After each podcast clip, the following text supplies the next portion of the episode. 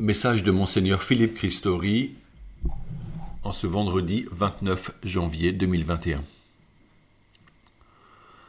Alors que ce message vous parvient, je me trouve depuis quatre jours en mission à Oyem au Gabon, un diocèse situé à 370 km de Libreville, la capitale, vers le nord-est. Notre diocèse de Chartres entretient des liens avec l'Église qui est à Oyem, depuis de nombreuses années. Le père Abel Eyege Mba, en mission à Chartres, et le père Jean-Pierre Omva Edou, curé de la paroisse Saint-Lomé du Perche, viennent de ce lieu.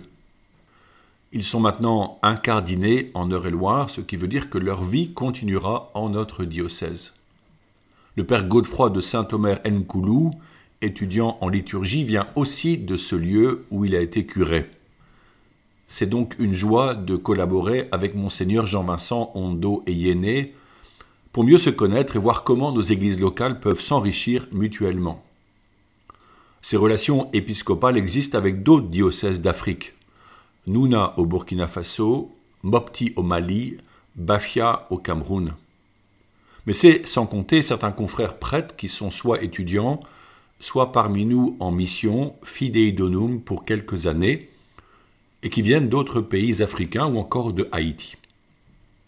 C'est pourquoi nous avons conscience que l'Église catholique est très vivante en Afrique et que ces prêtres venus de ces pays sont nécessairement pour la mission dans leur pays d'origine. Si certains resteront avec nous, la plupart repartiront pour animer leur communauté très vivante avec beaucoup de personnes à évangéliser, surtout face à la pression de l'islam et des églises évangéliques qui cherchent souvent à convertir les catholiques. La foi est vive en Afrique. Il y a des centaines de catéchumènes dans chaque paroisse catholique. Voilà pourquoi nous sommes heureux de cette collaboration, mais leur présence continuelle ne sera pas la solution à notre manque de vocation. Et pourtant, nos paroisses sont euréliennes sont riches en prêtres comparativement aux églises brésiliennes, par exemple. Nous sommes parfois tentés de nous plaindre de ne pas avoir un prêtre par village. Mais le sens de la vie n'est pas celui-là.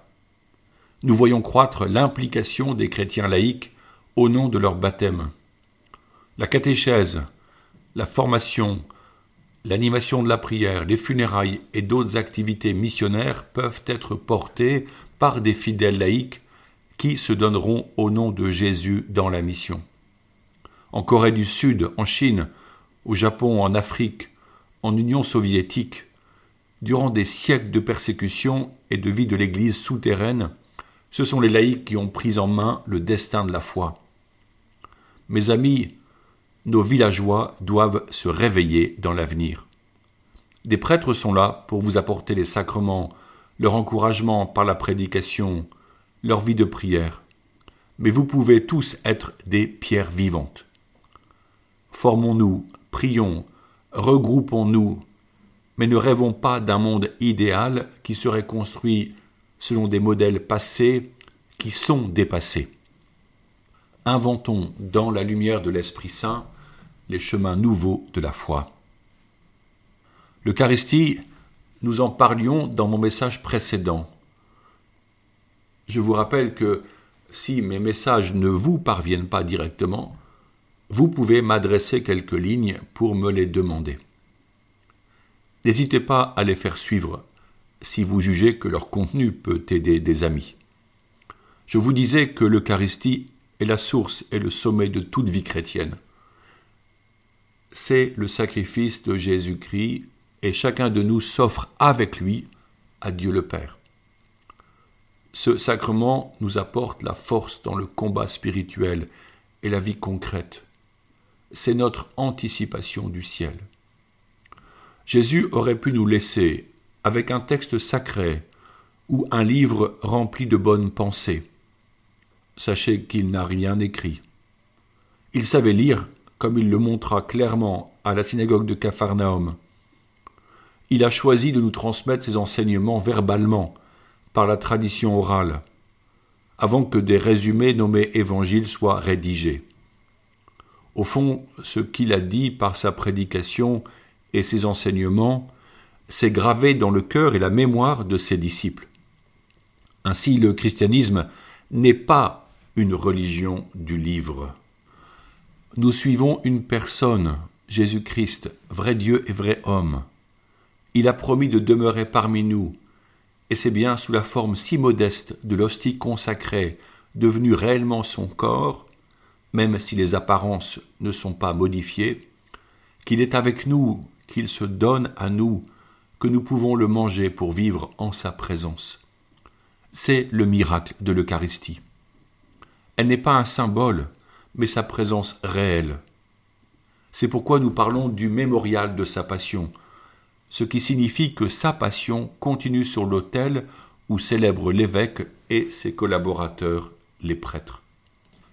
Cela surprend, cela peut choquer, et certaines personnes refusent de croire en cette réalité si humble. Mais c'est bien le mystère insondable de sa toute-puissance d'amour qui se réalise quand il décide de s'offrir si simplement. L'homme ne pouvait pas inventer cela. Nous nous prosternons, nous nous agenouillons devant sa présence, car il est là.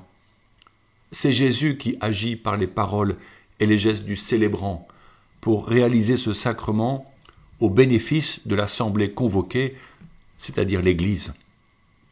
Quand je célèbre la messe et que j'élève lors de la consécration cette hostie faite de pain azime, ce qui signifie sans levure, devenu le corps eucharistique, je dis à voix basse le mot Jésus, en le répétant plusieurs fois, et je lui demande de vous rejoindre tous et toutes dans vos joies et vos peines. Alors quel étonnement, quelle victoire, quelle espérance. Oui, il est grand le mystère de la foi, notre proclamation de la résurrection, notre attente de son retour glorieux.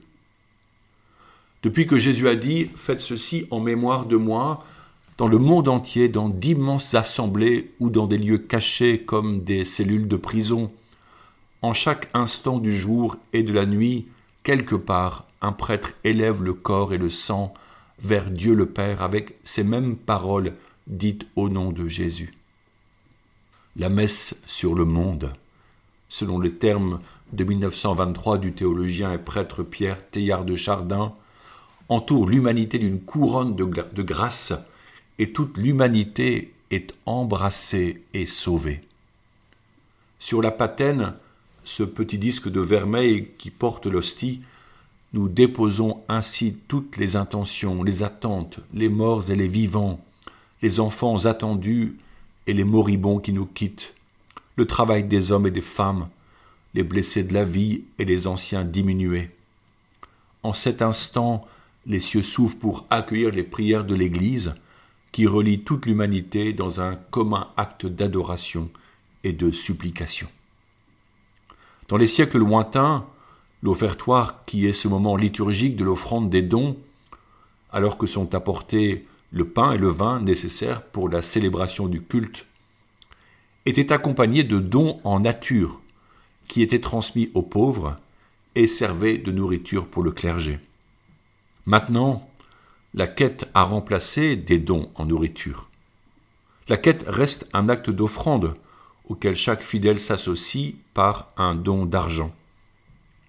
Depuis quelques années, nos poches n'emportent plus de pièces ni de billets, mais bien des cartes de crédit et un smartphone. C'est pourquoi l'application La Quête permet de donner directement en ligne sa contribution dominicale pour la paroisse de son choix, et cela partout en France.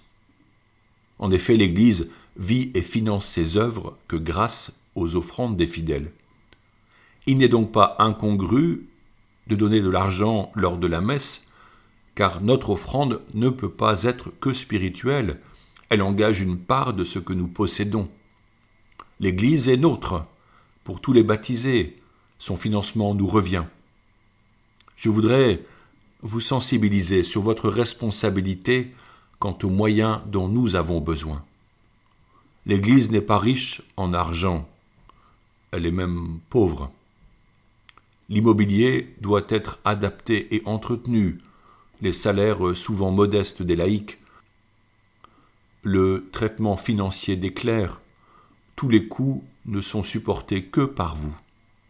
C'est votre maison, et tout chrétien confirmé devrait se sentir concerné. Combien donner alors?